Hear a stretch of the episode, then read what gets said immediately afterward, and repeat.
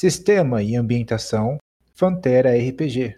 Para ter acesso a um conteúdo mais completo, nos acompanhe também pelo YouTube.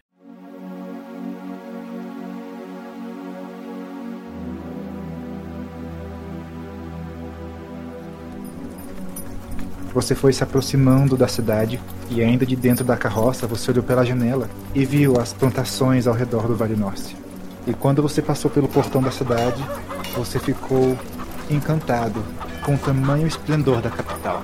Eram casas e mais casas, construções de dois andares, de três, até de quatro andares você encontrou ali. Coisas que você nunca tinha visto. E quanto mais você subia em direção ao centro de Valinócia, mais encantado você ficava. Era tudo aquilo que você tinha lido, tudo aquilo que você tinha ouvido falar. E é naquele lugar, naquele exato lugar que você queria estar. Esse é o seu sonho e você está ali para realizá-lo. Quando você vira, depois de uma certa praça, você encontra o castelo. Ali estava ele, o tão famoso Castelo Norse, o principal do reino e a maior construção da capital, em suas cores de branco e azul, com as bandeiras verdes dos Kani. Você desceu e entrou na casa em que você iria morar a partir daquele momento. Você é apenas um jovem rapaz, por volta de seus 10 a 12 anos por aí, e com um sonho de ser um cavaleiro.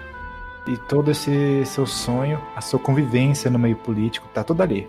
E eu quero saber qual o seu sentimento, jovem Nestor. Eu tô muito empolgado com a minha chegada em Vale Nossa.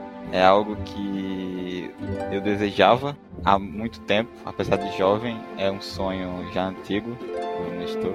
E chegar na capital, basicamente, é o primeiro passo, né, para ele ter é, esse sonho realizado. Entendi. Ali, o Nestor, ainda jovem, começou então o seu período de treinamento. Ele serviu como escudeiro, ele treinou com os soldados da capital. Ele aprendeu com outros cavaleiros, ele conheceu comandantes, conheceu generais, sempre os admirando à distância, mas sonhando em um dia estar no lugar deles. Não só isso, Nestor, além de ter ambições no meio militar, ele também tinha um sonho de estar lá, dentro do castelo real. Ele queria fazer parte do Conselho dos Mestres. Ele queria ser importante. E depois de um ano inteiro trabalhando duro, se esforçando, acordando cedo, treinando bastante, ele conheceu uma jovem menina, um pouco mais velha que ele, mas que fez toda aquela beleza da capital se expandir e crescer mais ainda. E o seu coração se apaixonou. Ai, que bonitinho. Estou apaixonado. O nome dela era Jordana Avalos. Você conheceu não só ela, mas o seu irmão também. Carlos Avalos, desde criança, parecia ser um jovem bastante esperto para você e ambicioso. Porém, ele parecia não perder tempo com você, assim como a irmã dele fazia. Você e a jovem Jordana ficavam horas conversando e dando risada, correndo pelas ruas e aprontando pequenas coisas que para vocês não era nada, mas que para os adultos parecia ser algo reprovável. E o que rendia a vocês mais gargalhadas ainda. O jovem Nestor foi crescendo, ele foi amadurecendo, ele foi melhorando suas habilidades, tanto na política quanto em combate. E junto a ele, a jovem Jordana foi ficando cada vez mais centrada também. Isso porque o seu irmão, já mais velho, estava concorrendo a uma vaga no Conselho de Valinócia. E isso atraía muito a atenção do Nestor. Ele se perguntava o que, que ele precisava fazer para conseguir uma cadeira no Conselho dos Mestres. Ainda assim, ele acreditava que ser um cavaleiro era o que mais importava naquele momento. E a cadeira no Conselho dos Mestres era algo que ele veria mais à frente. Porque o mundo era dele e ele queria conquistar tudo. Tudo que ele pudesse, ele tentaria conseguir. E estava muito animado para isso e, com seus 18 anos, prestes a se tornar um cavaleiro oficializado na capital, ele recebeu uma carta. E esta carta não veio sozinha. ela veio acompanhada com homens do pântano, homens amando de seu pai. E ao ler a carta, todos os seus sonhos de repente caíram no chão e se quebraram. A mulher que ele amava e que ele queria se casar, de repente pareceu cair no abismo escuro. E o sonho de cavaleiro pareceu cair das mãos dele como areia. O seu pai o convocava com extrema urgência no pântano, pois o casamento dele já estava certo. Ele iria se casar com uma mulher de Vila Nevada, de Terras Bastardas. E essa era uma decisão que ele não podia recorrer. O seu pai, o Lord Geoffrey, um dos homens mais rígidos que já pisou nesse mundo, e ele não aceitaria um não. Ele não criou Nestor para falar não. Ele criou Nestor para obedecê-lo. E como um bom filho e um bom aprendiz, o Nestor se despediu da bela Jordana e retornou ao pântano. A viagem foi longa e triste, e quando ele chegou, ele encontrou o seu pai e o seu irmão à sua espera. O jovem Perelius era alguém que o Nestor gostava bastante. Eles foram criados juntos e sempre apoiaram um ao outro. E encontrar o seu irmão pareceu ser a única alegria de retornar ao pântano. Eu estava bastante triste pelo fato de ter retornado ao pântano sem ter conseguido meu título de cavaleiro. Entretanto, ainda assim, eu imaginava poder mudar o pensamento do meu pai sobre essa ideia do casamento. E eu veio determinado a argumentar com ele, fazer ele mudar de ideia. E talvez o Perelius fosse alguém que poderia ajudar ele a mudar o pensamento do pai. O Perelius falou: Você sabe como é nosso pai, não é, Nestor? Depois que ele toma uma decisão, é muito difícil mudar. Ele acertou esse casamento com o Lorde de Vila Nevada e ele não vai voltar atrás. Pode ter certeza. Eu falei que você não ia gostar, mas. Bem, você pode tentar, mas acredito que a decisão já foi tomada. E talvez seja até bom para a família. Um casamento com alguém de outro território, ainda mais o Lorde de Vila Nevada, dizem que ele tem muito minério. Eu não quero me casar com, a, com essa mulher, Peredes. Eu tenho outras coisas para fazer. Eu já, já tenho planos e eu também conheci uma outra moça na capital. E que outra moça pode ser melhor para você do que a filha de Lord Thales? Não é aquela menina que você disse ter conhecido quando chegou lá, não é? Bom, é, é essa mesmo. Eu estou gostando muito dela e ela também gosta de mim, então. E ela é de uma boa família. Aquela, a família Varus está caindo cada vez mais. Eles não vão representar nada para o pântano. Já Vila Nevada talvez consiga. Venha, vamos ver nosso pai. Isto vai, mas ele não, não tira da ideia, ou da cabeça essa ideia de fazer Perelius ajudar ele a mudar a cabeça do pai. O Nestor ele tá disposto a voltar para a capital a todo custo e ele ele quer convencer o pai dele o mais rápido possível para poder retornar, né? Logo, ele não quer perder muito tempo aqui, porque quanto mais tempo ele perde aqui, mais longe ele fica do, do, dos sonhos dele, né? Que estavam tão próximos. Você chega até o seu pai no grande salão e ele está conversando com outros lords do pântano. O Lorde Fredo, ainda jovem, jovem pode ser 50 anos.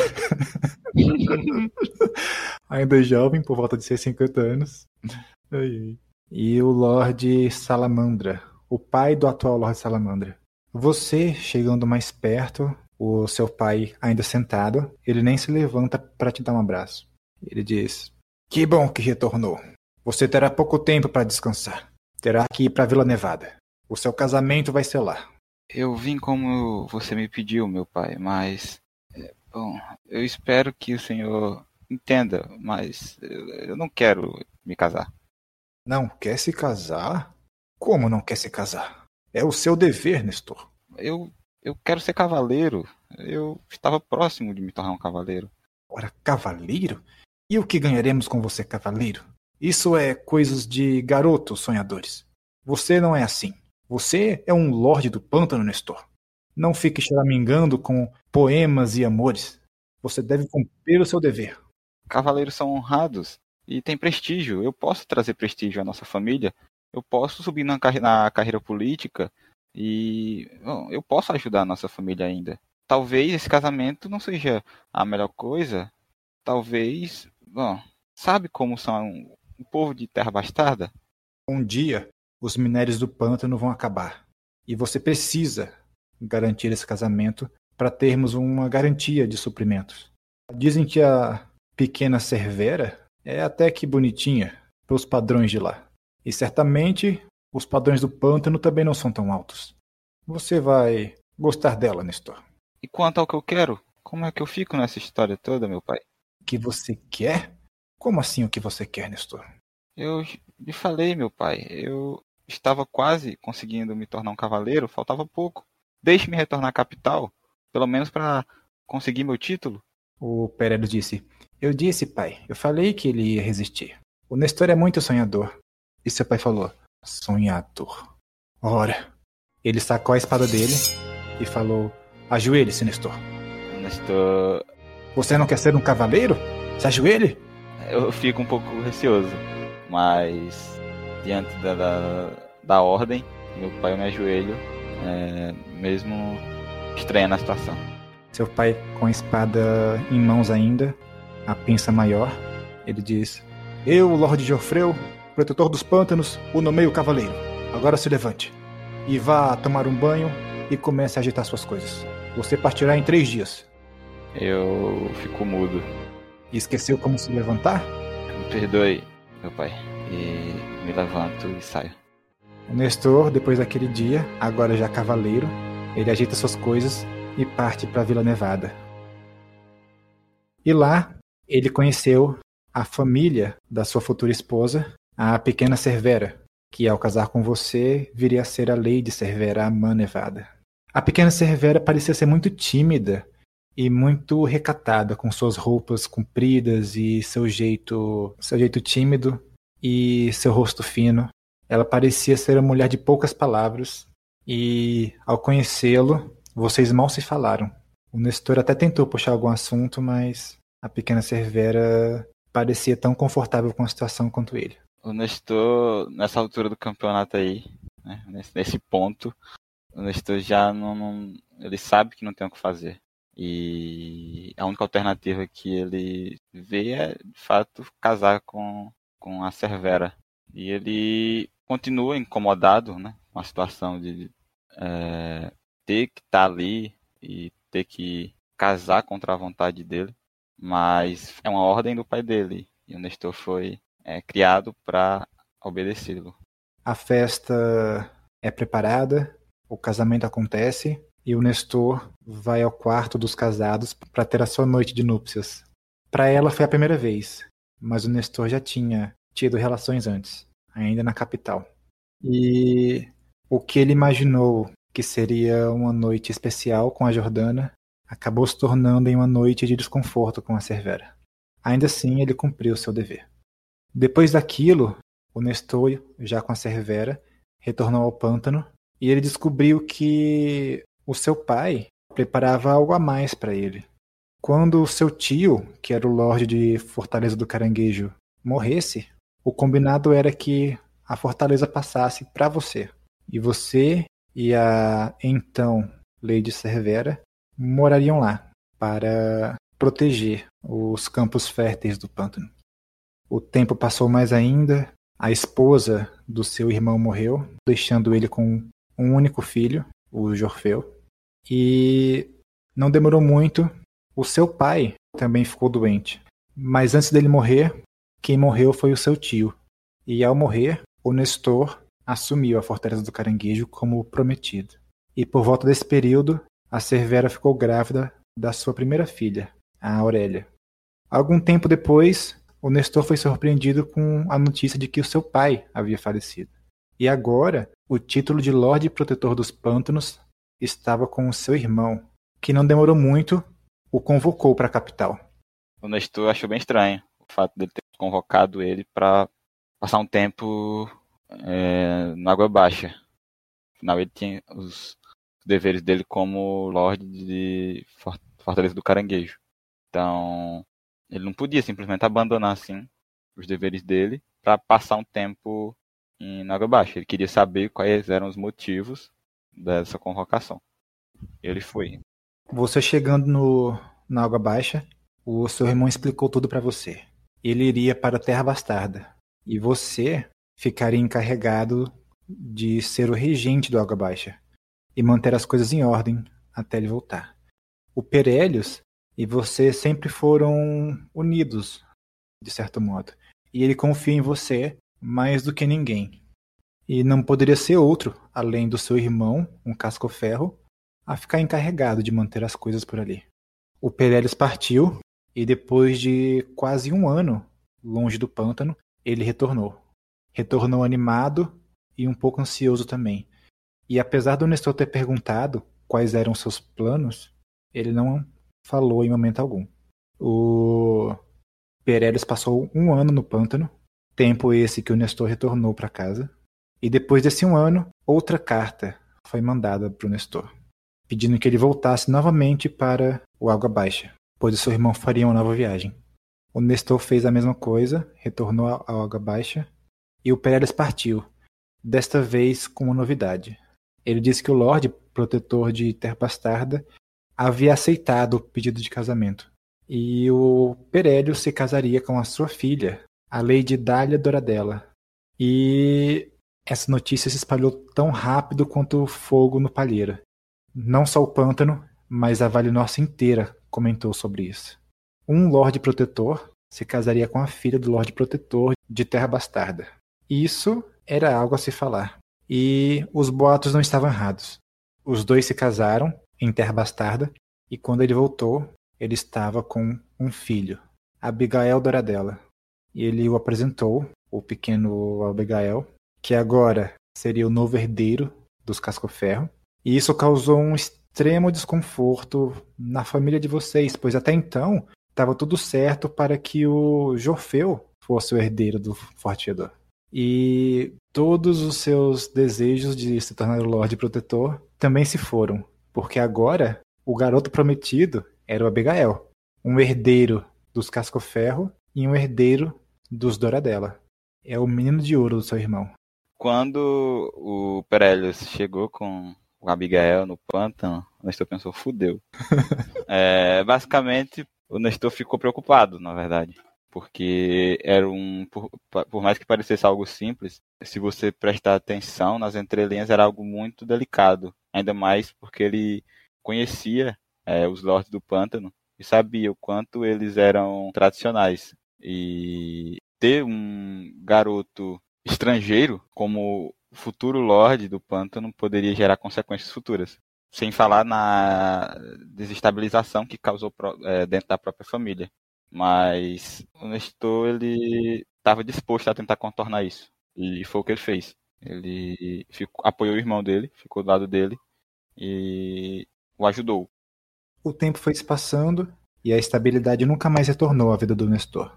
Isso porque o Perélios, depois que teve o filho, não ficava muito tempo no pântano. Ele ficava viajando para a Terra Bastarda, voltava para o pântano para ficar apenas uma temporada ou duas no máximo, e já voltava novamente para Terra Bastarda.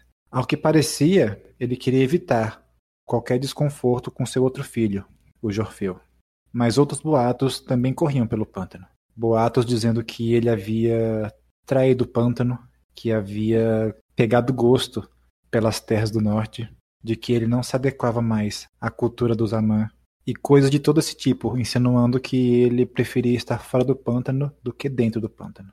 Porém, o Nestor sempre desmentiu essas coisas todas, porque ele confiava no irmão dele também, assim como o irmão dele confiava nele.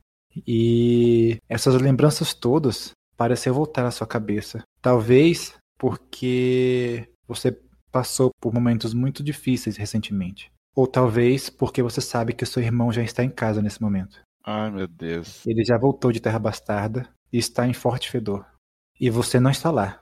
Já estamos quase no fim do outono e o Nestor ainda não conseguiu retornar para casa e ver o irmão. Ele está na caçada pelo Magrião. E eu quero que você jogue um teste de estratégia de liderança, Nestor, para dar bônus no dado de conveniente e pegar o Magrião de uma vez por todas. Pode usar vigor? Pode usar vigor que você quiser.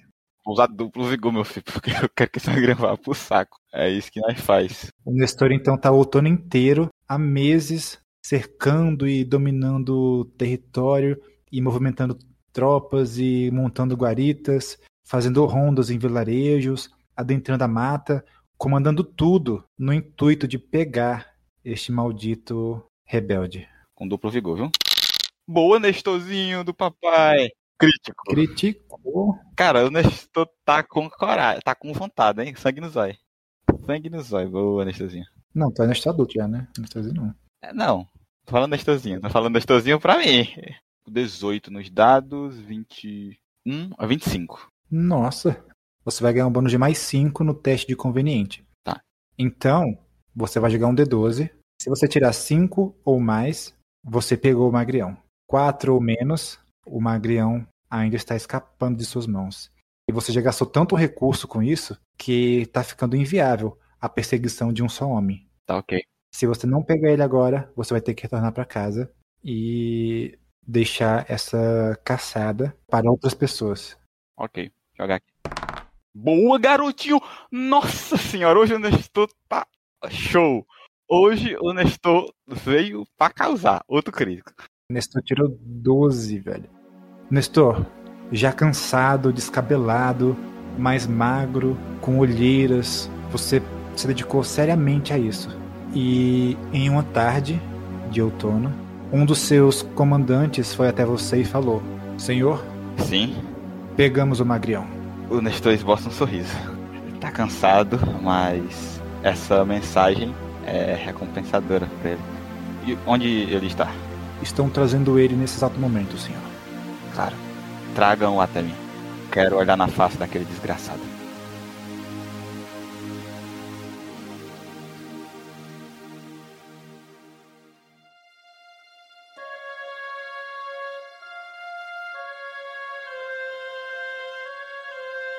Meredith, o outono está se passando e a cada dia que passa, as desventuras que você viveu ficam mais distantes.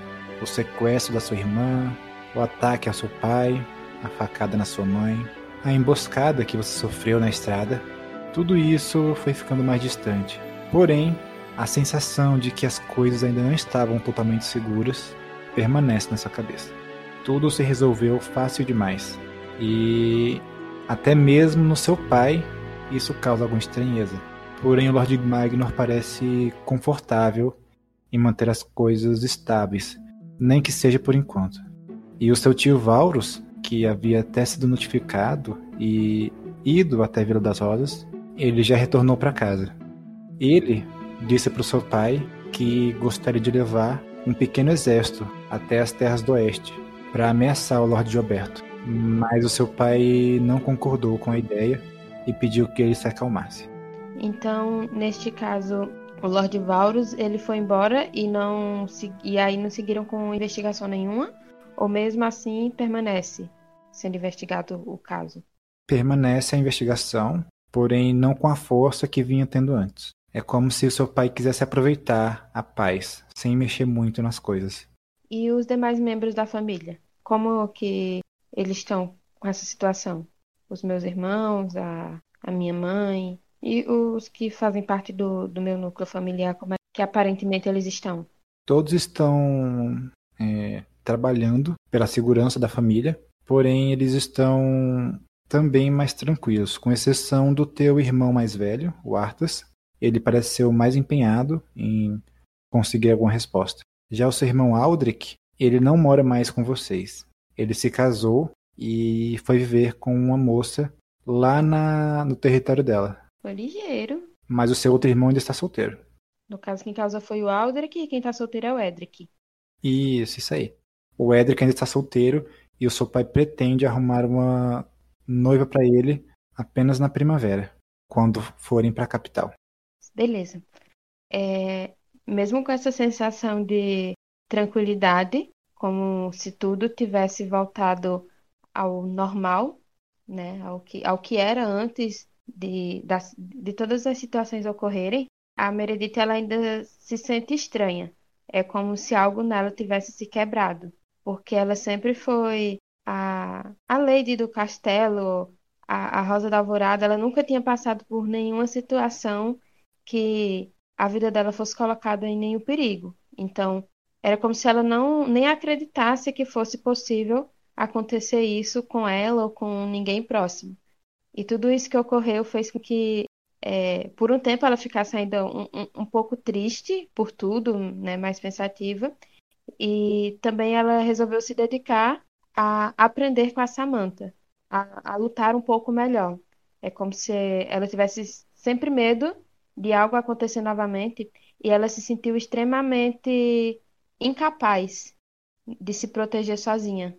Ela viu que na situação em que ela estava, se ela não tivesse com a prima dela e com o tio avô, provavelmente ela seria uma presa extremamente fácil. Então ela decidiu que ela não ia permitir que isso ocorresse novamente. Então, nesse outono, ela se dedicou a aprender um pouco mais a usar armas, a, a lutar um pouco melhor, a se defender um pouco mais. Ok. Com a Samantha. Sim, porque é quem ela tem mais, mais confiança, né? E ela sabe que a Samantha tem um certo domínio, então, como é a pessoa que ela mais confia e que também vivenciou essas experiências com ela, então, para ela, talvez seja a, a melhor pessoa. Além de seguir com o que ela já costuma fazer, né? Com leituras, ela também tem refletido muito sobre o pedido de casamento que ela recebeu, pensando no que seria vantajoso para ela. Né? Então, ela está é, ponderando a respeito do, desse pedido, porque para ela pareceu um pouco mais interessante do que outros que ela já recebeu. Entendi. Você sabe também que no período em que seu tio estava aí, o Lord Varus, ele fez questão de além de estar tá ajudando a resolver a situação da conspiração contra a sua família, também resolver a situação dos saqueadores perto de Vila das Rosas. Isso porque o Lord Varus ele detesta esse tipo de pessoa desordeira, já que a própria esposa dele morreu por conta de um ataque à caravana. E um dos motivos também dele liderar as tropas dele ao redor de Casa Vans e Mina Roseira com mão de ferro. E o tempo que ele ficou em Vila das Rosas, ele pareceu resolver muito dos problemas que os mercadores vinham alertando. Isso é bom. É bom e ruim. É bom porque se os problemas são resolvidos, vão diminuir as reclamações. Só que talvez fique aquela imagem que já se pinta há muito tempo, dele ter ser mais competente para lidar com esse tipo de problema do que o meu pai. Outra coisa que aconteceu nesse outono também, Meredith, para você, foi seu aniversário, já que ele acontece no primeiro dia de outono. E apesar da situação conturbada, de ter sido ainda perto de você ter chegado e da sua irmã ter sido encontrada e tudo mais, você ainda teve um bolo e uma certa comemoração. Porém, nada tão alegre e grandioso como nos anos anteriores. É, até mesmo ela, ela até ficou um pouco receosa em, em comemorar, porque realmente faltava um pouco de de clima. Era como se as coisas ainda estivessem sendo colocadas no lugar. Os dias vão se passando, o outono vai chegando perto do fim, e eu quero que você jogue um dado de conveniente. E esse dado vai definir uma informação muito importante para você descobrir é, mais coisas sobre o que está por trás dos ataques. Ai, meu Deus do céu. Boa, garota! 12! Receba! Nossa. Eu devia começar a gravar a tela, velho, que parece mentira. Só tem crítico nesse jogo. Ou é crítico negativo, tirando um, ou é crítico tirando o máximo. Não tem meio termo nos dados aqui, né? Aqui, ó, ou vai ou racha, meu filho. Meredith, certo dia, despretensiosamente, andando pelo, pelo castelo, você e a Samantha, conversando sobre coisas aleatórias, passaram por um sujeito bastante estranho. Ele, ele pareceu familiar. O castelo tá sempre cheio de gente, né? Ele tá sempre cheio de, de pessoas e tudo mais. É, empregados, alguns burocratas que vêm para aí, nobres da cidade, nobres que vêm de longe, alguns estão hospedados aí também. E um desses homens passou por você.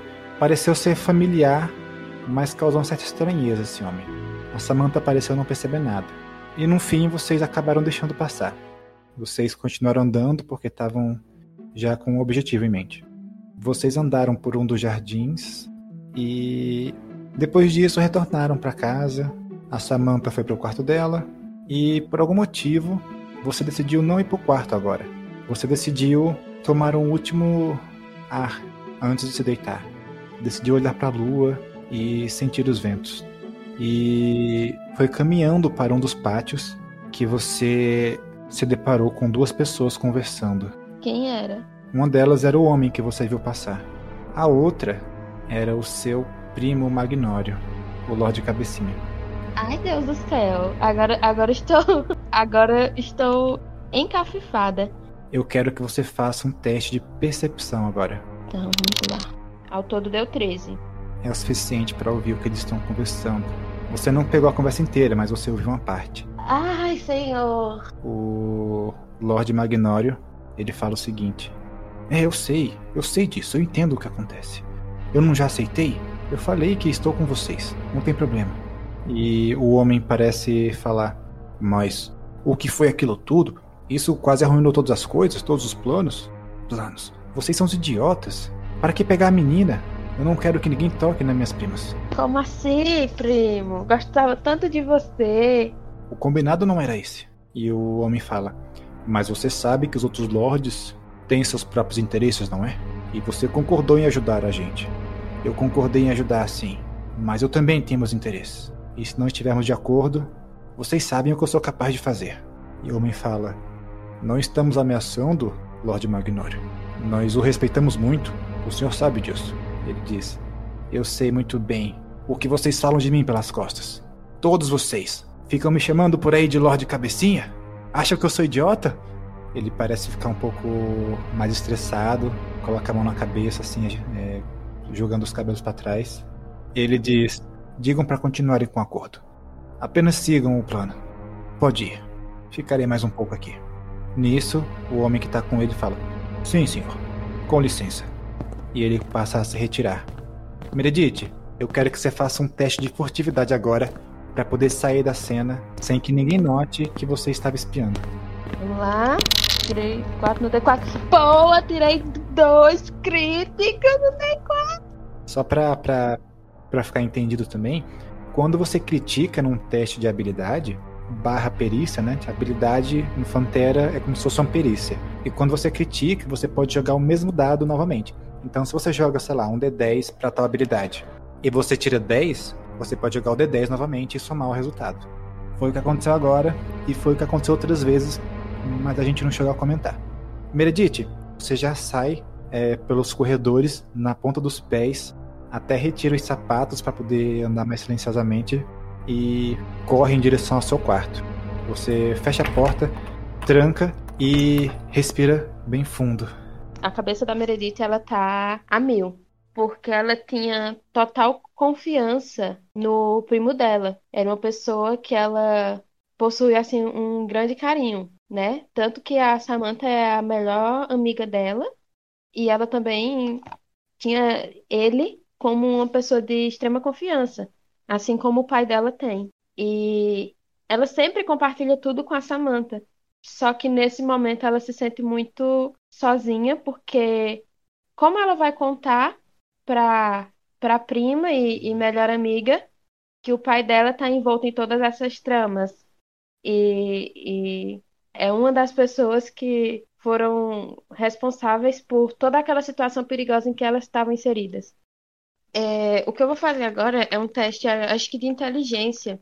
Eu quero imaginar quais são as vantagens que ele pode ter porque ele faz parte da minha família. Então, o que destruir ou, ou tirar meu pai do cargo, é, quais seriam as vantagens que ele poderia ter nessa situação? Já que ele não é nenhum sucessor ao cargo e nem o, nem o pai dele, né, o, o meu tio também, porque no caso eu tenho três irmãos além de ter a mim e a minha irmã. Então, tipo, ele está muito longe da, da linhagem de, é, sucessora. Então, qual seria a vantagem para ele? Eu vou tentar pensar nesse sentido. Mais do que um teste de inteligência, eu vou te pedir um teste de história e interpretação. Tá, beleza. Dessa vez não critiquei, mas foi um número bom. 15 deu 20 no total. 20? Caramba! Bicha é estudada. Você começa a pensar tentar se lembrar, entender a, a política e tentar chegar na conclusão de do porquê que o Magnório está fazendo essas coisas, que vantagem ele ganha com isso. E o que você falou é verdade. É muito difícil ele assumir o título de Lorde Protetor, porque se o seu pai morrer, você tem três irmãos na frente, depois tem você e a sua irmã mais nova e sua mãe também, né? Além disso. É muita gente na frente para até chegar nele. E depois disso, você morrer todo mundo, aí tem o pai dele e depois que vai ser ele. Ou seja, ele tem que matar metade do mundo para que ele consiga ser o Lorde Protetor. Então esse caminho parece ser bastante inviável. Até porque, pelo que pareceu, ele não queria machucar vocês. Uhum. Mas você sabe de algumas coisas que começam a fazer sentido na sua cabeça. Você se lembra que a esposa do seu tio Vaurus foi assassinada por saqueadores. E a esposa do seu tio Vaurus é a mãe do Lorde Magnório. Ela foi assassinada por incompetência do seu pai. Você se lembra da história que contaram que naquele dia foi solicitado uma guarda de reforço e batedores para a caravana da, da sua tia, já que ela levava algumas joias da família. Porém, o seu pai, confiante na bondade do povo e na sorte dos deuses, ele recusou esse pedido do, de segurança e na estrada a caravana foi assaltada e a sua tia morreu. O Lord Magnório, ele era jovem naquele tempo ainda. E ele ficou bastante abalado com isso. Também, né? O, o, o, meu pai não, não. É aquela coisa, me ajuda a te ajudar. Bondade do povo. Com joia na estrada, tá bom. Vou nem jogar o Magnório agora. o Lord Magnório decidiu se dedicar à arte do, da, do combate, ao duelo, à cavalaria. E ele começou a crescer bastante aos olhos dos outros generais e lords da região. Apesar disso, ele sempre foi tratado como o jovem sobrinho pelo seu pai. E quando a capital ofereceu uma cadeira no Conselho dos Mestres, quem teve a chance de consegui-la foi o Lord Varus. E o Lord Varus falou que preferia ficar em Casa Vance para tomar de conta do tesouro da família, mas que poderiam indicar o seu filho no lugar. E o seu pai recusou. Disse que a família deve ficar junta e que o Magnório não iria assumir uma cadeira no Conselho dos Mestres. Também. Ai, gente. Aí fica difícil, né? fica difícil ficar com raiva do cara se o meu pai só faz. só faz caquinha. Ainda assim, apesar de todos esses desencontros e situações desconfortáveis para o Magnório, nada justifica ele cometer traição contra a família de vocês. É algo totalmente desaprovado pelos Rosa Negra, já que para os Rosa Negra, família vem acima de tudo. É, a Meredith, ela vai ficar com, vai fazer todos esses links e, e rememorar tudo que ela já leu e que ela já ouviu, porque um dos hábitos dela é, é, é ela é ávida por, por leituras e, e por conhecer, e ela é muito aficionada pela história da própria família. Então, como todos é, os Vans Rosa Negras, eles, eles têm esse apego grande, com ela não é diferente. Ela tem isso também, então ela gosta de conhecer a, a história e era até um hábito de quando ela era criança contar histórias antigas da, né, da, da, da família. Então ela lembra de tudo isso e meio que a ficha dela cai. E ela sabe com quem ela deve falar, ou pelo menos ela acha que sabe com quem ela deve falar para pedir um conselho. E com quem falar? Ela vai falar com o tio Orvalho. Eita. Essa noite ainda? Não, ela vai deixar para amanhã seguinte, pro velho poder descansar. Então, na manhã seguinte, ela decide que vai falar com o, o mestre Orvalho, né, o tio dela, o, o mais cedo que ela conseguir.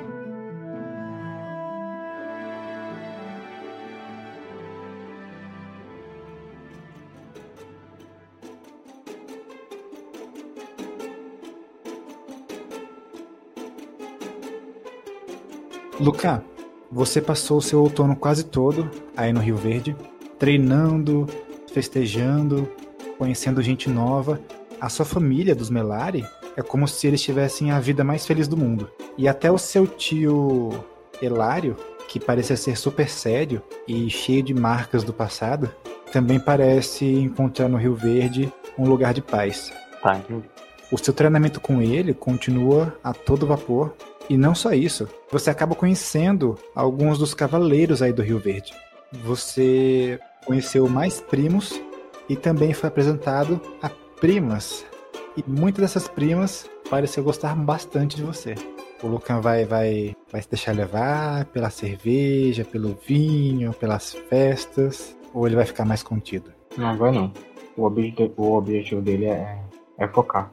Uma coisa que você percebeu é que as pessoas aí do Rio Verde não parecem ser das mais religiosas. Aí Vila Nossa, que é a cidade, que é a vila do seu avô, não tem um templo nada comparável com, de, com o Santo Templo de Ourovila. O Santo Templo de Ourovila é uma construção enorme, feita de pedra, mármore, ouro, com pinturas e colunas de uma arquitetura bastante única. Já o Templo de Vila Norte é simples, é pequeno, é feito de madeira e o Fior parece até mesmo bastante diferente do ministro da fé. Não que ele seja desrespeitoso com a religião, mas ele parece fechar os olhos para muito mais coisas do que o ministro Carmelo fecharia. E tem dias até que ele parece um pedinte, mas não por dinheiro, e sim por fiéis.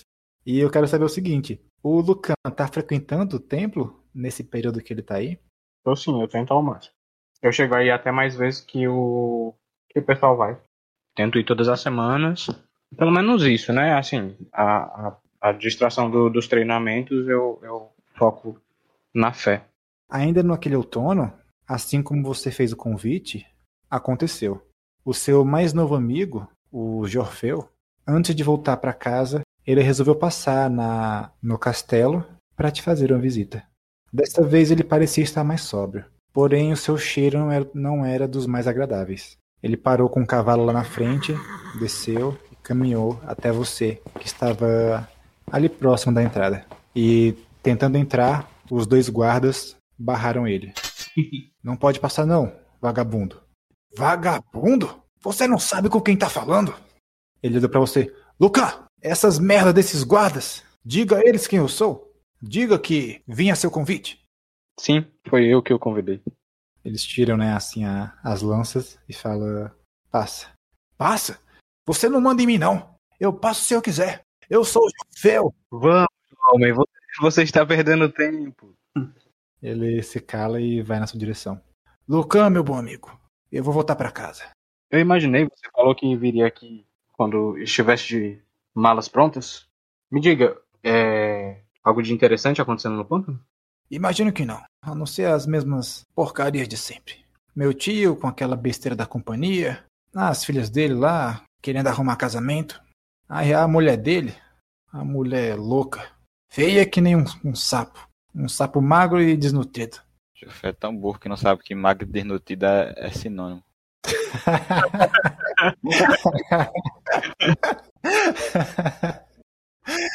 ai, ai. Verdade. Mas não é de se admirar, né? Já que esse povo de Terra Bastarda não é famoso por beleza. Uma coisa que você sabe, Luca, é que o povo de Camp Campos da Corrideira tem uma certa rixa com o povo de Terra Bastarda, devido a intrigas do passado. Eles detestam a tua família, já que os Merandris foram regentes do, de, terra, de Terra Bastarda por um tempo e mataram muita gente por lá para manter a governabilidade dos Cani. Que horror! Eu era um inquisidor e tô sabendo agora. Eu digo assim porque é uma coisa, é uma coisa tão comum que não é não precisa nem de teste para isso. É uma coisa que você já sabe. Entendi. Eu nem ligo para isso, sabe? Ele, ele soube na hora, né, que eu sou do coisa e não teve julgamentos, então ofereço minha mais sincera amizade. Ele pareceu apoiar os ideais de Campos da Corrideira sobre não gostar de Terra Bastarda. eu, eu não fomento, não. Ele comenta isso, mas eu não, não apoio. Ok, Lucan é da paz e do amor. Depois de algum tempo de conversa, vocês apertam as mãos e ele fala: Te vejo no torneio, Luca. E é bom você estar preparado porque eu não vou ter nenhuma pena. Eu com certeza o verei. Vocês sabem também que não precisa ser cavaleiro para concorrer ao torneio, tá? Os lords e filhos de lords, eles têm um, meio que um passe livre já para concorrer a torneios. Mas ainda assim você vai ser cavaleiro para que você possa ter um título a mais é, a ser colocado ao lado do seu nome. Outra coisa que você percebe sobre os seus tios é que o Arlano Melari, ele parece ser um homem bastante inteligente. Até então, você imaginava que a pessoa mais inteligente que você conhecia era o seu pai. Mas depois de você conhecer o Arlando Melari, você começa a se questionar sobre quem é mais esperto. Mas assim, ele, ele também é como o pessoal daqui, do, do resto das Melari, ele é alegre, festeiro. Ele é mais centrado do que os outros, porém ele também é alegre. Como ele é o senhor daí, ele está sendo regente de Vila Nossa, ele tem que mostrar uma postura diferente. Entendo. É, eu quero saber o seguinte: além dos treinamentos e de ir para a igreja, o que mais que o Lucan gostaria de fazer durante esse outono? É... Nada, conhecer a família já tô conhecendo, né? Que era esse, esse era o ponto. Eu nunca tinha saído de lá e também não conhecia a família da minha mãe. Chegou a ser assunto, mas não deixavam antes. Tô aproveitando para conhecer a família e tô focado no treinamento mesmo. Ok. Eu ouço alguma notícia de, de como tá lá no em viu? Os boatos que chegaram aí foi de que o Lorde Tomberto Caolho, ele realmente foi até Eurovilla falar com seu pai. Mas você não sabe como findou a conversa entre os dois. Tá bom. Mas que aparentemente o seu pai conseguiu acalmar um pouco a situação entre as duas famílias. Entendi.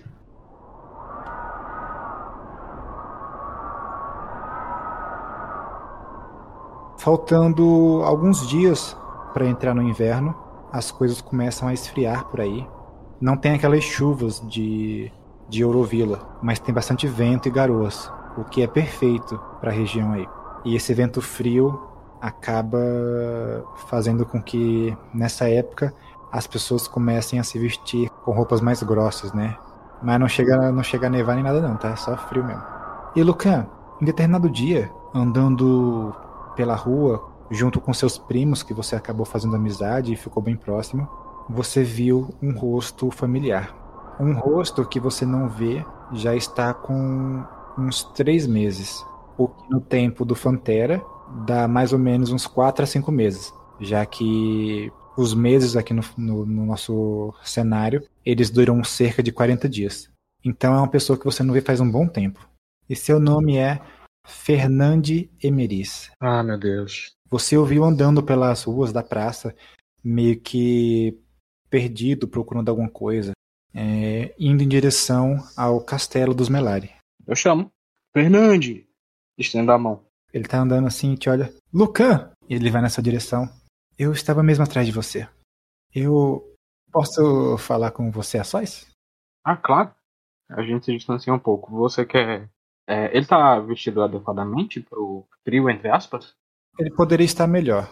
Ah, então eu deixo meus primos aí onde eles estavam e peço para ele seguir comigo pro castelo, né? Pra dentro de casa, pro forte. Você leva ele até o castelo. E lá dentro ele parece estar mais confortável, né? É. Como você tá, Luca? Você tá bem? Eu tô bem. Eu tô ótimo. E você? Eu estou bem. Apenas um pouco cansado da viagem. Chegou hoje? Sim, cheguei hoje. Eu. Eu estava procurando uma forma de falar com você. Eu tenho notícias, Luca. É, vocês se dirigem até um canto mais reservado e ele fala: Notícias da minha irmã. Me diga, aconteceu alguma coisa? Ela está grávida e ela disse que o filho é seu. Se lascou, Luca! Pra fora, Lucan. Ela quis que você soubesse antes, já que as pessoas estão começando a perceber. E o meu pai não vai querer não vai esconder a situação. Quando todo mundo já ficar sabendo, ele procurará o seu pai para explicar a situação e dizer o que aconteceu. É, essa notícia na verdade me deixou muito feliz. Feliz?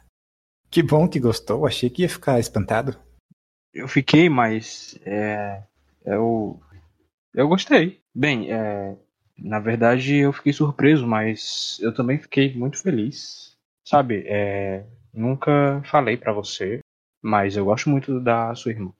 E estivemos juntos quando vocês estiveram nos visitando. Digo, juntos sem sua companhia. Ele diz: Não se preocupe, eu não tenho esse preciosismo quanto a minha irmã. Ela estando bem é o que importa. Eu não vou abandoná-la. Imagino que não. Você é uma das pessoas mais honradas que já conheci. E sei que irá sempre prezar pelo que é certo. Porém, a história não vai ficar escondida por muito tempo. Você vai falar com seu pai? Vou.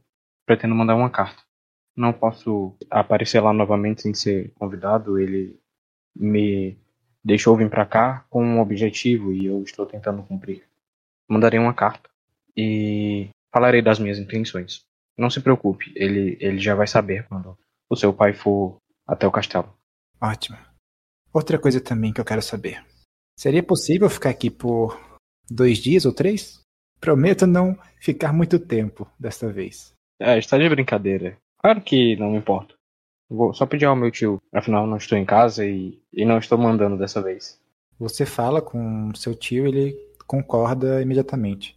E no tempo que ele fica aí, você mostra ele os lugares, ele conhece seus primos. Só que um dia antes dele ir embora, você não viu ele. Ele desapareceu. Você só foi encontrar com ele no dia seguinte, no dia dele ir embora. Ele retornou de manhã cedo e falou: Foi muito bom estar por aqui, Luca. Eu agradeço muito a hospitalidade e vou levar as notícias para minha irmã. Passou dias, não passou? Passou três dias. Pronto, eu mandei a carta. Não sei se tem rota de Falcão por aqui. Ou se precisa ser alguém. Tem rota sim de Falcão para Aurovila, daí de Vila Norte. Mas você tem que falar com o seu tio. Vou falar. Ou você pode tentar falar com o cara que controla os falcões sem ele saber também. Aí é por sua conta. Aí vai ter que fazer. Falar com o cara sem ele saber, tem que fazer um teste de diplomacia. Não, eu vou falar, não é segredo. Tá. Você fala com seu tio, e o seu tio, ele. Na verdade, ele acha que tudo bem. Pra ele não vai fazer. Não vai fazer mal você escrever pro seu pai. Ele pergunta se você quer ajuda com o conteúdo da carta. É. Não precisa. é, sabe, é uma notícia boa. Claro. Precisando, eu estarei à disposição, Luca. O bom é que meu, meu... o bom é que meu pai já é acostumado a receber cartas que carregam notícias boas. Luca, você está com papel e pena nas mãos e a tinta está do seu lado. O que você escreve pro seu pai? Fudeu, coroa. Tô brincando. Prepara o quarto. Ah, meu Deus. É, eu vou escrever a carta o mais, o mais direta possível e falar das minhas intenções. Você vai querer assumir a criança? Vou. O Lucan sabe que isso aí vai gerar um problemão, já que o pai dele disse que queria casar ele com a filha de outro Lorde Protetor. E a filha dos Emeris não é ninguém no jogo dos nobres. Eu vou na carta escrever a notícia, falar que ela me chegou através do próprio irmão, Fernandes, e falar minhas intenções que pretendo assumir. Se ele vai tomar outra providência, aí o problema é dele. Mas essas são as minhas intenções, vou escrever na carta, vou mandar. Você escreve a carta, entrega ao mestre dos falcões e ele envia a notícia para Aurovila.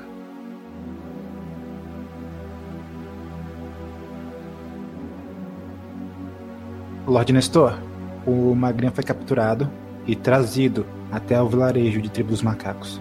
Ele tá ali, tá lá fora. Você o vê. Mas antes de falar o que você vai fazer com o Magrião, eu quero saber uma outra coisa. O que que você fez com o Lorde de Vale do Jacarés? O Lorde que traiu os Cascoferro. Eu pedi que os guardas é, prendessem ele. E ele seria levado para água abaixo. Então ele tá preso. Isso. E a família dele? A família dele é, também vai ser levada para água abaixo. Entretanto, eles não estão presos. A família dele inteira vai ser levada. E por enquanto, Nestor deixou o marido do, da irmã do Lorde Fredo temporariamente como regente ali do de Vale do Jacarés também. Tá.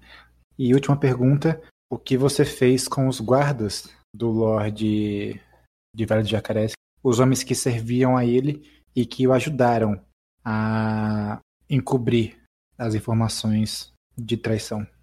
Eles também são traidores. E eles vão ser executados pelo crime que eles cometeram. Aí mesmo ou vai por água baixa? Aqui mesmo. Eles não representam nada tão grandioso para ser levado para água baixa, ainda mais é, ter toda esse essa logística para levá-los. Tá. Então ali está você, Nestor. O magrião foi colocado de joelhos no meio do pátio. Você o viu e realmente é ele. Eu me dirijo na dire direção do, do magrião. Você caminhou na direção dele, mancando ainda. Uma novidade do Nestor é que ele está mancando um pouco agora, devido ao ferimento que ele teve durante o jantar da emboscada. Vou usar bengala agora. Ele sente uma pequena dor ainda próximo da, da cintura, devido ao ataque de um dos oponentes. E apesar de ter se curado o ferimento, ele deixou sequela. Você vai caminhando então em direção ao magrião. Ele ergue o rosto, você vê que ele está bastante surrado, está maltratado. Ele parece estar um pouco mais magro devido à constante fuga. Ele sorri. Seu filho da puta. Eu não deixo ele falar. Eu não, eu não deixo ele falar. Tá. Eu, eu interrompo ele, ele não vai falar antes de mim. Tá bom. Se ele for começar a falar, eu dou um tapa nele, alguma coisa assim. Ele parou de falar. Nos encontramos mais uma vez, não é? Seu verme. E dessa vez, as situações estão opostas. Parece que sim. Eu lhe avisei, Magrião. Você não sabia com quem estava lidando. E agora, você sofrerá as consequências por todos esses seus atos. Não haverá misericórdia para você. Não importa o quanto apele. Os pobres já nascem mortos, Nestor. Eu só consegui adiar um pouco. Mas não serei o último. Um dia alguém vai derrubar vocês. Suas palavras entram pelos meus ouvidos e não causam nenhum efeito. O que vai fazer comigo? Transformará a minha morte num evento? Mais que um evento, Magrião, você será usado como exemplo para que quem ouse é, interferir nos nossos assuntos e deseje prejudicar o pântano e seu povo, é, pense duas vezes antes de fazer qualquer coisa. Bom, acho que não tenho mais o que falar com você. Tem, quem tá aí, exatamente? Tipo, tá o povo, tá, é no meio do, do, do pessoal?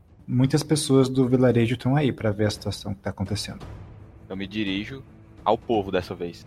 Falo, todos vocês que vejam que esse homem, este verme maldito, seja um exemplo para todos aqueles que tentem causar mal ao nosso povo e prejudicar a todos nós. Todos vocês, juntamente com os demais lords, contribuíram para que isso acontecesse. Essa vitória, mais que minha, é do pântano. Pelo povo do pântano! Pelo povo do, Pelo pântano. Povo do pântano! Pelo povo Pelo do pântano! Povo do pântano! Eu ergo uma das mãos como um ato de demonstrar apoio né, à situação. E também para ser um gesto previdencial, né? Depois que você tem o seu pequeno momento de glória, vocês levantam o acampamento e começam a marchar de volta ao Água Baixa. Você sabe que seu irmão está lá porque você já recebeu notícias de que o Lord Perelius está em casa. E você, ao mesmo tempo que parece contente pelo seu feito, você também tem um certo frio na barriga, porque faz tempo que você não vê o seu irmão e você não sabe como vai ser conviver com ele mais uma vez. Não só isso, o Nestor acabou de alguma forma se apegando bastante ao cargo de regente. E agora que o Pereira está de volta, o poder dele cai um pouco. Foi, não, ficar um pouco não, cai. ele não é mais regente, ele não tem um pouco de regência. Só vai-se embora. Não, mas você tem influência com seu irmão. Ah, influência eu tenho, mas não, tipo, cair um pouco é, é pra ter influência é, é, um tipo um buracão assim gigante. Tá bom. Nestor, você retorna ao Forte Fedor, levando consigo o Lorde Traidor e o Saqueador, conhecido como Magrião. E adentrando o forte, lá está ele, o tão aguardado Lorde Peredes. Um homem alto, cadavérico, cabelos longos, com feições já da idade bastante avançada. Ele não está sozinho, Nestor. Está ele, a sua esposa, a Lady Dália, bem mais jovem que ele. Enquanto ele tem cerca de 70 anos, a Lady Dália já tem uns, ela tem uns 30 e pouco. E junto a eles, a criança de ouro. Ele está lá todo tímido, ao lado da mãe. O Peredes abre os braços e fala: Meu irmão, há quanto tempo? Venha cá. O Nestor tá cansado, tá surrado, tipo, ele tá exausto, mas ele não demonstra isso pro irmão dele. Ok. Mas eu vou na direção do Perelius e o abraço. Vocês se abraçam. Irmão, é bom vê-lo novamente. Eu achei que você não ia me ver aqui. Demorou. Mas como foi?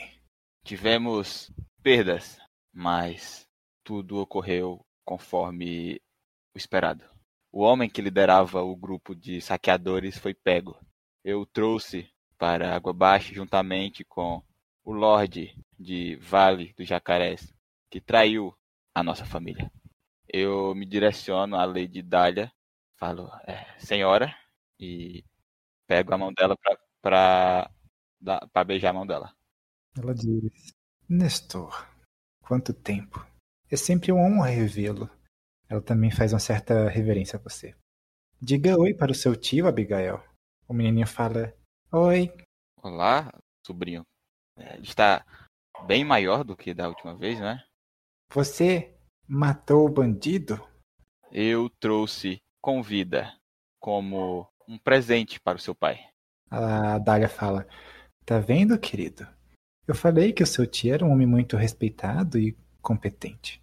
Ele mantém nossas terras seguras enquanto estamos fora. É claro. É... Eu... é o meu dever, minha senhora. Eu estou chamando alguém de minha senhora. Pela primeira vez, né? Você tá sendo submisso. É, ela é a lady dele.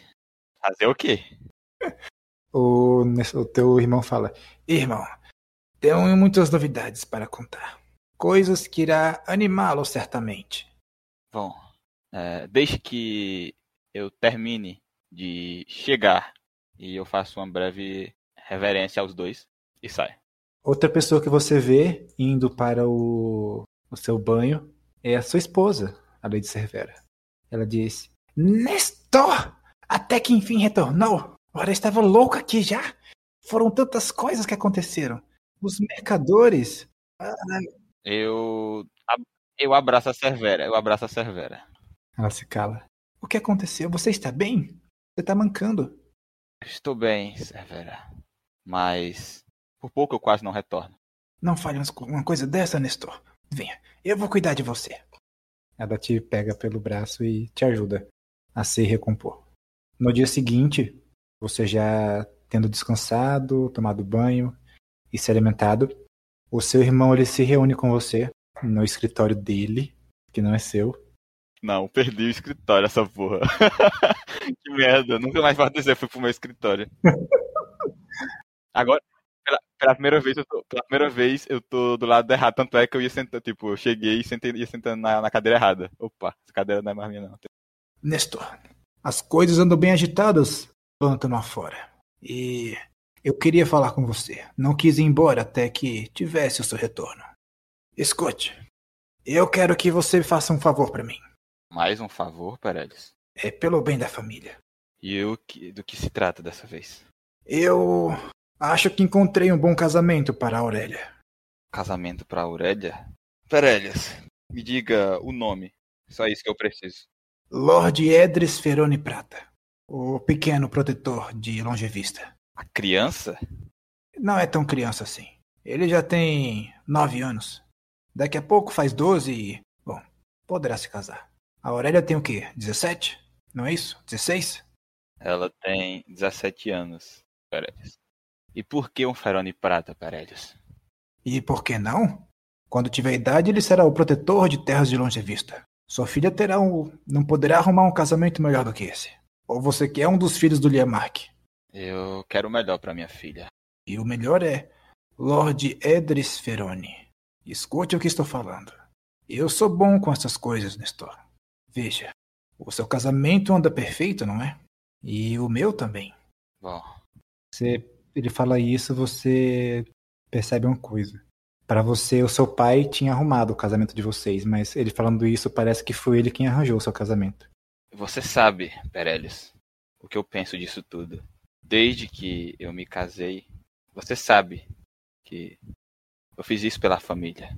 Mas será que eu devo forçar minha filha a fazer o mesmo? Você é o pai dela, Nestor. Ela não tem que questionar o seu dever de pai. A Aurélia irá fazer uma viagem. Ela irá para a capital. Após ela retornar, eu posso ver como as coisas irão ficar e talvez essa possibilidade possa acontecer. Não coloque as coisas como tão incertas, Nestor. Eu sei que no final você vai concordar comigo. Mande a garota para a capital, deixe que ela se divirta, que até conheça outros homens, não importa desde que não engravide. Ela é muito mais madura do que você imagina, Pereles. Minha filha não é imprudente.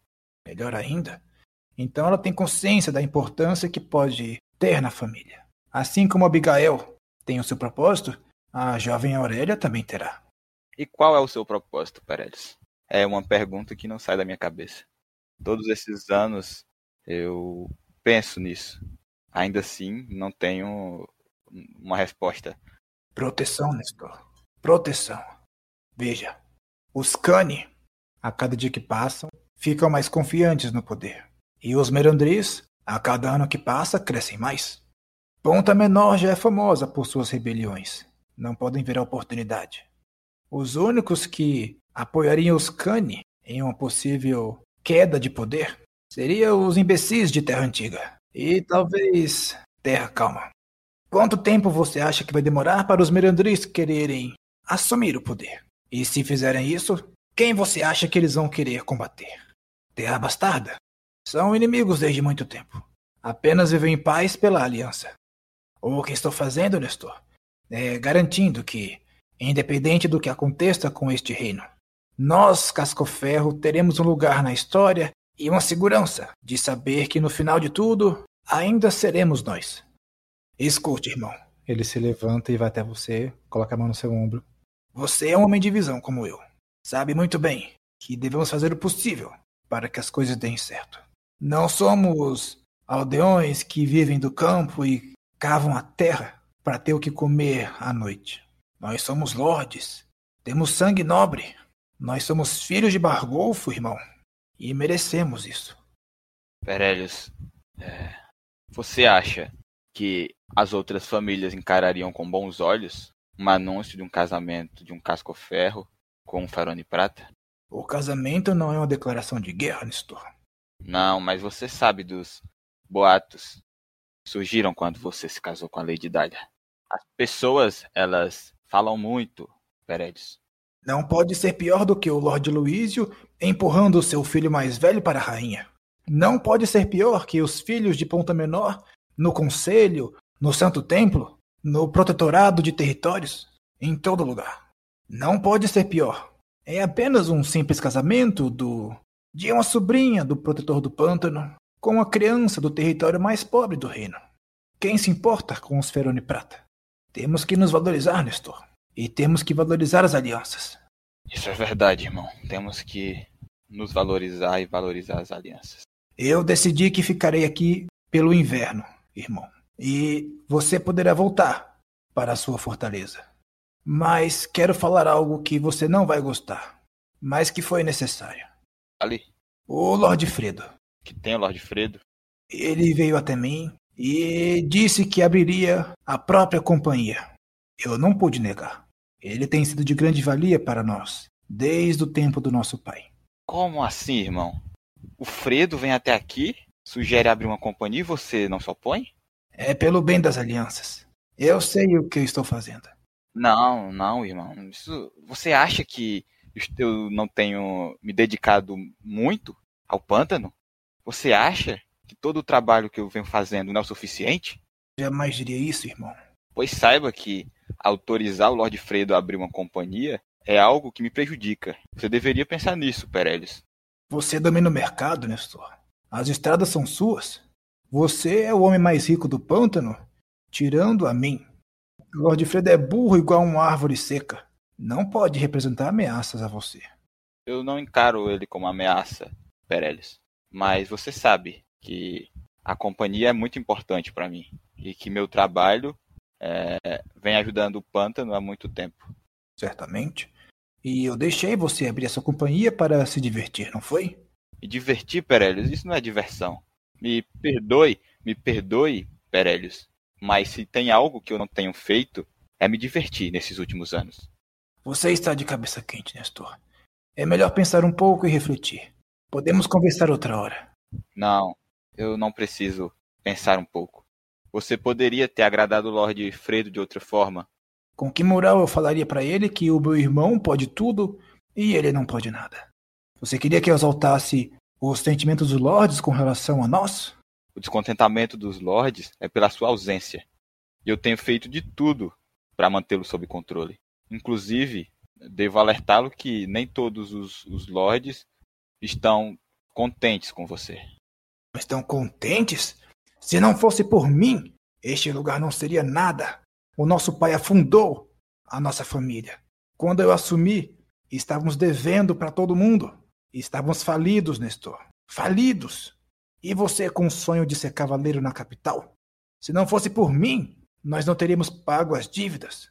Você não teria se casado. Não teríamos reabastecido os minérios. Eu não teria conseguido o casamento com os Doradela.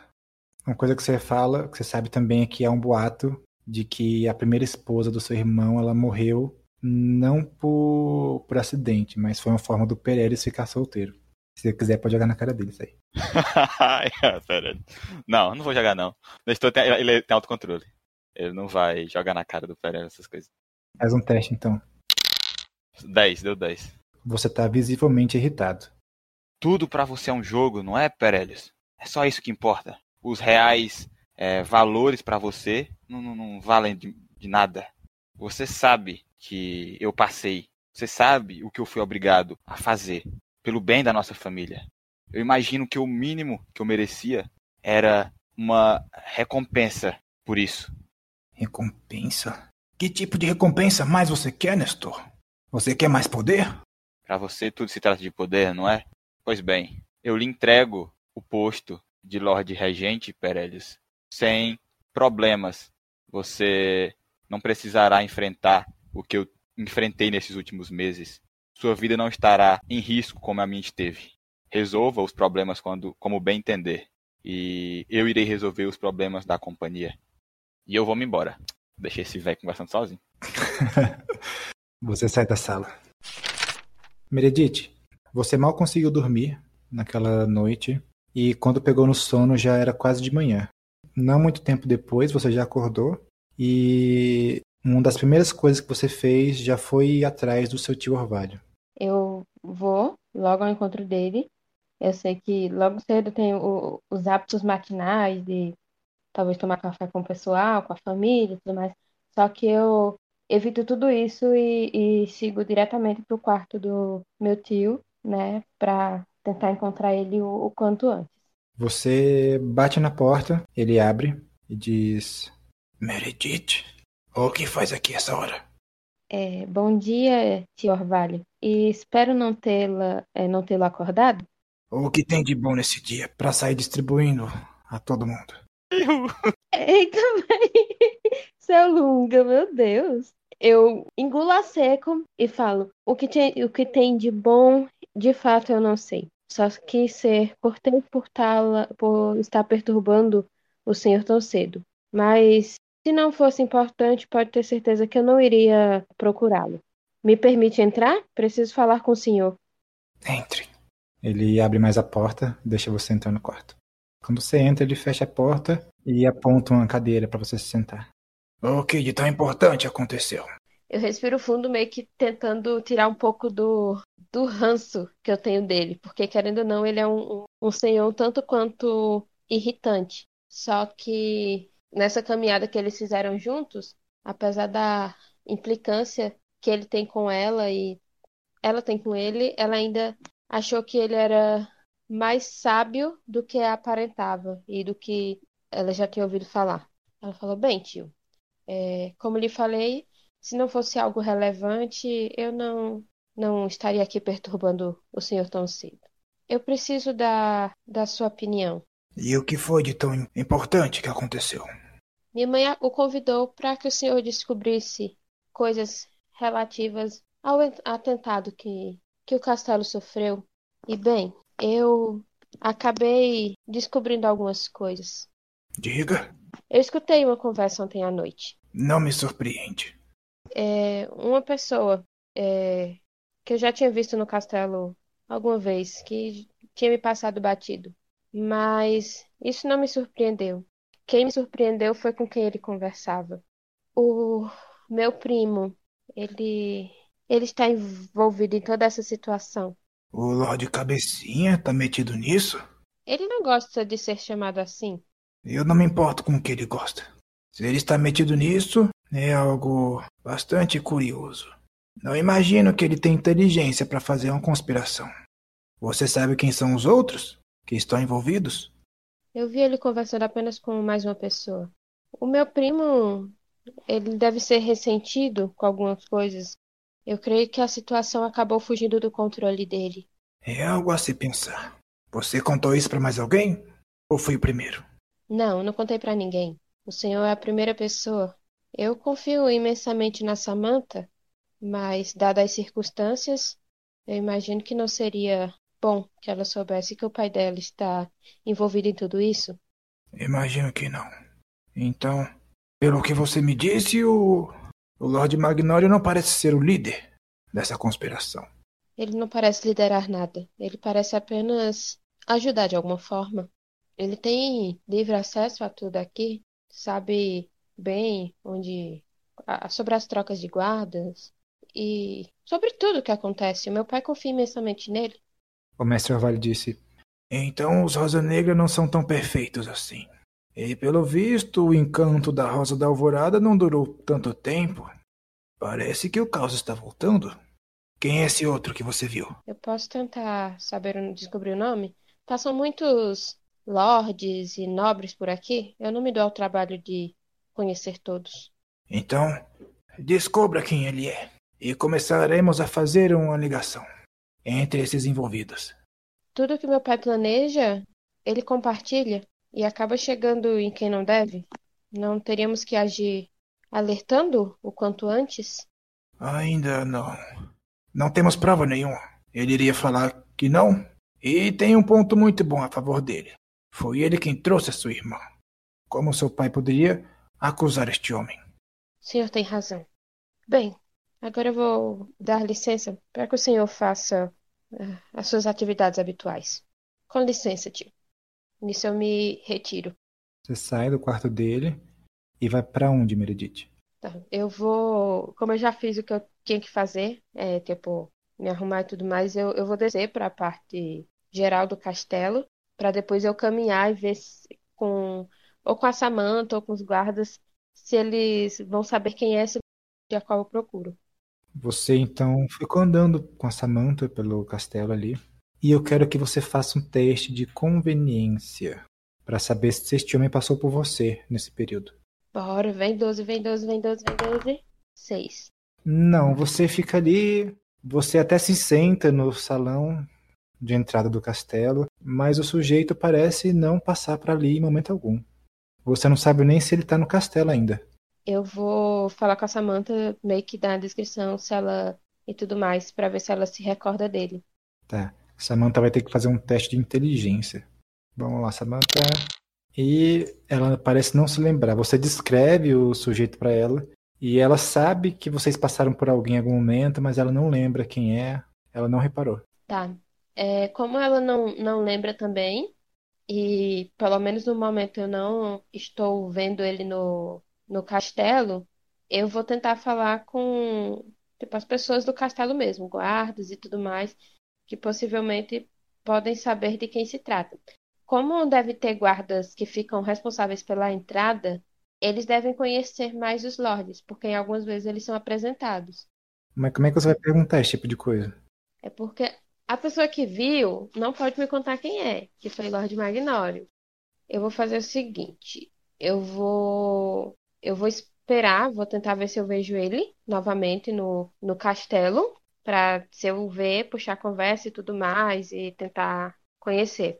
Beleza. Então você espera até a noite e você pode fazer um novo teste de percepção. Então deu 12, 15, 16, 17, 22. Caraca. Você fica espionando durante o dia inteiro, você e a Samantha, e você não só acaba encontrando esse cara, como você também sabe onde fica o quarto que ele está hospedado, e você também descobre de onde ele veio. Perfeito. E quem ele é? Ele é um cavaleiro da região do Berço, que é uma região dentro de Terra Antiga, onde fica os castelos de Nova Ruína e Castelo Norte. Tá, então eu descobri quem ele é. Uhum. Perfeito. Outro lugar também que faz parte de dessa região do berço é Salva Estrada. Ai, ai, ai. Meu tio parecia muito amigo do cara de Salva Estrada. Ah, agora tudo faz sentido. No último, eu tinha ficado irritada porque eu, eu falei lá do Lorde e o Lord Magnolia falou que não era ele, que o Lord Alberto não tinha nada a ver. E o meu pai caiu nesse papinho. É, eu ciente dessa informação de quem, de quem, quem era o, o cara, o cavaleiro. Cavaleiro sem nome ou cavaleiro tem nome? Chamam ele de Sir Odalian Souza. Aproveita também e faz um teste de história e interpretação. Tá. 15. Você sabe que esse sobrenome Souza, ele é de uma família de do berço mesmo, e eles são parentes dos antigos lordes de Nova Ruína, que é um castelo, era um castelo bem é, famoso há alguns séculos e que pertencia a uma família bastante poderosa, mas que foi totalmente destruída pelos Rosa Negra. E esse cara aí é um do, das vertentes daquela família que foi destruída. É vingança, né? É sobre isso. É sobre vingança. É, eu, ciente dessa informação, eu vou me desvencilhar da Samantha para tentar me encontrar com o tio Orvalho. Ok. Você volta até ele e ele pergunta: Descobriu? Eu falo, mas é claro que eu descobri. Se trata de um, um cavaleiro. Imagino que o senhor deva reconhecer o sobrenome. Faz parte das famílias antigas. Não precisa me explicar. Eu conheço a história. Ei. Sei não, viu? Bem, o nome o senhor já tem? Eu quero saber o que vamos fazer com essas informações. Em situações normais, certamente colocaríamos o Magnório encarregado de segui-lo. Mas agora é Lord Magnório quem tem que ser seguido. E eu não tenho homens para isso. E se a Samantha não é uma opção, não temos muito o que fazer com relação a esse tipo de coisa. Mas precisamos de provas. Somente a sua palavra não é suficiente. E somente com sua palavra eu não posso ajudar. Afinal, se tentaram matar o Lorde Protetor, o que fariam comigo? Se o senhor não pode ajudar mais, eu terei que tratar disso sozinho. Eu não disse que não posso mais ajudar. Eu disse que com relação a isso fica complicado para mim. Você não confia em mais ninguém? Eu já sei em quem eu confio. Quem? Meu irmão. Qual deles? O único que presta, né? O Arthas. Na verdade, esse é, o Arthas era a minha primeira opção, só que eu digo, vai que ele tá mancomunado com meu tio, meu tio, porque aí no caso ele ficaria com ele que seria o cara do trono. Só que mesmo assim, ele é muito íntegro. Mas é claro que eu confio em mais pessoas, tio Orvalho. Diferente do que você pensa, os Rosa Negras são sim unidos. E o Lorde Magnório é apenas um Vance. Não se preocupe, que eu irei tratar de resolver. E obrigada por sua ajuda até agora. Nisso eu me retiro, porque eu já sei exatamente quem eu vou procurar, que na verdade era a minha primeira opção, que é uma pessoa que eu não, apesar de eu não falar muito, eu tenho extremo respeito, o mesmo respeito que eu destino ao meu pai, eu destino a ele, que é o meu irmão mais velho, Arthas. Tá. Você vai até o Arthas, é uma das pessoas mais responsáveis que você já conheceu. Ele tá em um dos escritórios que seu pai determinou para ele. Tá. Eu vou até o escritório onde eu sei onde ele, que ele costuma ficar. Bato lá e vou pedir para falar com ele um minuto. Você entra e está diante dele. Tá só ele no escritório? Tá. Falou. É... Boa noite, irmão. Preciso falar com você um minuto? Sim, Meredith. O que quer? Eu digo, na verdade, eu preciso da sua ajuda descobri algumas coisas e não tenho com quem compartilhá-las. Imagino que você seja a pessoa propícia para me ajudar nisso. É sobre sobre os atentados que ocorreram aqui no castelo e que decaíram sobre a nossa família. Você tem toda a minha atenção. Ele guarda os papéis. É, ao passear pelo jardim do castelo, tive a oportunidade de ouvir uma conversa e confesso que não foi nada agradável. Referiam-se aos ao que aconteceu com a nossa família e a pessoas que estão envolvidas nisso. Diga o nome. Eu ouvi o Sir Odália Souza e ele estava a conversar com o nosso primo. Magnório. Sim. Devo dizer que eu achei que estava ficando louco. Durante as buscas eu trabalhei com o Magnório. E confesso que em dado momento eu achei muito estranho algumas atitudes dele. Agora as coisas fazem sentido. Fez bem ter me contado. É claro que eu iria contar. Eu sei como você é responsável e preocupado, mas eu quero que você não me deixe sem saber o que está acontecendo. Qualquer decisão que vá tomar, eu gostaria que você compartilhasse comigo, assim como eu fiz com você. Não se preocupe. Não ficarei com a glória para mim apenas. Eu deixarei você informada das coisas. Vamos pegar esses malditos juntos. Eu agradeço, Artas, por sua atenção. Eu só quero que isso se resolva logo. Não aguento mais ver o sofrimento que isso está nos trazendo. Nisso eu vou me retirar. Luca, diferente do que você esperava, a carta não chega para você, assim como da outra vez. E quando o inverno caiu sobre vocês, em vez da carta, foi o seu irmão quem chegou em Rio Verde. Era para ele chegar no final do inverno, mas ele acabou chegando aí no começo. Quando ele chega, ele é tratado tão bem quanto você foi, porém ele parece ser um pouco menos humilde que você. Se você chegou como um convidado, o Viscon chegou como um rei. É como se todo mundo daí fosse servo dele. E ele trata todo mundo olhando de cima. Ele desce do cavalo com sua armadura dourada e fica diante de você. De um lado, o irmão com a armadura dourada, e do outro, o irmão com a armadura verde esmeralda. É, irmão? O Viscon sorri. Luca, você não para de surpreender, não é? Eu fico calado. A minha vontade é de dar um tapa na sua cara. Se o nosso pai estivesse aqui, ele certamente faria isso. Me diga, irmão, e o que te segura? Não vou bater em você. Mas olhe, ele aponta para o sul. Tá vendo aquela tempestade que se aproxima? Parecem nuvens, não é? Mas é a fúria de nosso pai. Se tivesse matado o Cavaleiro dos Ponte Rio, teria sido menos pior. Continuo calado. Vocês estão ainda no, lá em frente ao castelo. E ele diz: Precisamos de um lugar mais reservado. Vamos entrar. Os guardas estavam na porta, nem impediram. Ele falou: Com licença, estou na casa de meu avô. Sai pra lá. Ele fez com a mãozinha assim pro guarda ir pro lado. Vocês entraram e vocês foram até o seu quarto. Ele disse: Luca, nosso pai está combinando com o Lorde de Mata Rica a possibilidade de um casamento. Porém, os maralto vencidos de Ponta Menor estão de olho também em você. E em mim também. Caso eu não consiga nada com a rainha. Ai, piorando. Mas você, Luca, pelo menos um bom casamento deveria estar garantido para você. E você ter uma filha dos Emeris, Luca. Os Emeris, com aquele perfume fedido. É, eu tô usando perfume, tá? Ele nem sabe a diferença, ele só reproduz o que o povo fala.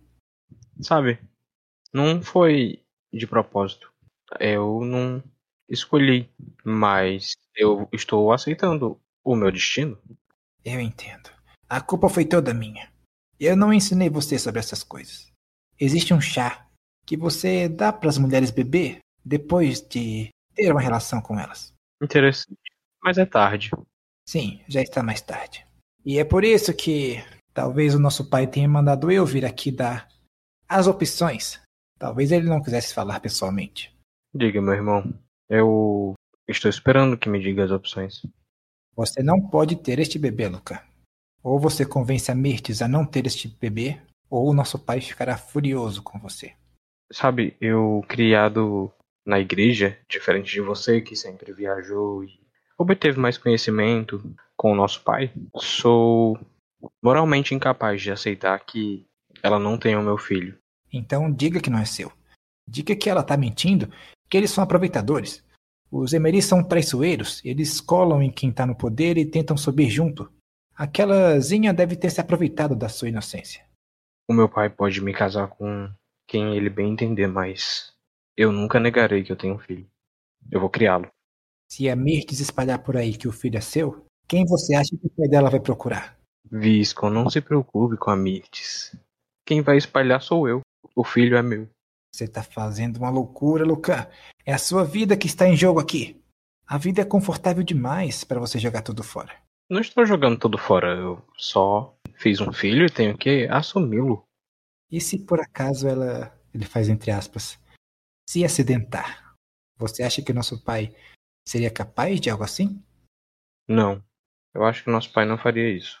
Queria eu ter essa sua confiança na bondade de nosso pai. Mas a vida não é minha, ela é sua. E eu não posso interferir. O que eu quis fazer foi vir aqui pessoalmente dar esse conselho a você. Você é meu maninho. Ele coloca a mão no seu ombro. Sabe que pode contar comigo para o que quiser. Mas você faz muita merda, irmão. Eu quero que você faça um teste de diplomacia, Lucan, para saber se seu irmão fica do seu lado realmente ou se ele vai ficar contrário a essa decisão. As pessoas não costumam ficar contra o Lucan, mas eu vou fazer o teste. Ah, começa a se achar daí, né? Deu 12, um 5, 17. Ele fala o seguinte: Eu vou ficar com você aqui até o fim do inverno. Vou acompanhar seu treinamento e pelo menos o Lord Luísio terá um dos filhos para chamar de o orgulho da casa. E os dias se passam, porém você vê seu irmão poucas vezes nos treinos. Ele parece estar se divertindo mais do que treinando aí em Rio Verde. Os seus dias de treinamento vão se passando, e quando vocês chegam no meio do inverno, o seu irmão decide adiantar as coisas e a cerimônia é feita para que você seja nomeado cavaleiro. Eles fazem uma pequena festa com um banquete, apenas no castelo mesmo, para as pessoas mais próximas.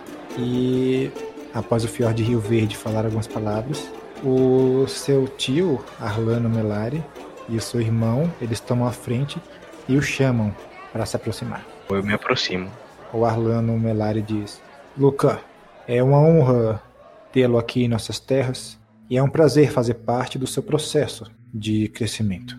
Como senhor regente de Vila Norte, eu quero agradecê-lo pelas boas ações e tudo que fez pelo seu povo, assim como quero deixar avisado a todos que é uma pessoa muito bem-vinda aqui em nossas terras, desde hoje e para todo sempre. E a pedido de seu pai, o seu irmão fará a sua nomeação. O Viscom, ele dá uns passinhos à frente e diz: Lucan Melari Merandres Galarandi, hoje você receberá uma das maiores honrarias que um homem pode receber. Um símbolo de honra, de força e de mérito por seus feitos e por suas capacidades. Ele saca a espada dele. Repita comigo. Eu, Lucan. Eu, Lucan. Prometo honrar, respeitar e servir. Prometo honrar, respeitar e servir. Desde hoje e para todo sempre. Desde hoje e para todo sempre. Ele sorri, coloca a espada nos seus ombros, de um lado e do outro, e diz: Eu, Viscom Melari Merandês Galarande, filho de Lord Luísio Merandês Galarande, senhor de Ourovila e protetor de Campos da Corrideira, o nomeio cavaleiro, o Cavaleiro Esmeralda. Pode se levantar, irmão. Agora você é um cavaleiro. Depois disso, a festa continua. Vocês se divertem, vocês bebem, vocês comem. Você não bebe, né? Não, não. Mas todo mundo bebe, todo mundo come.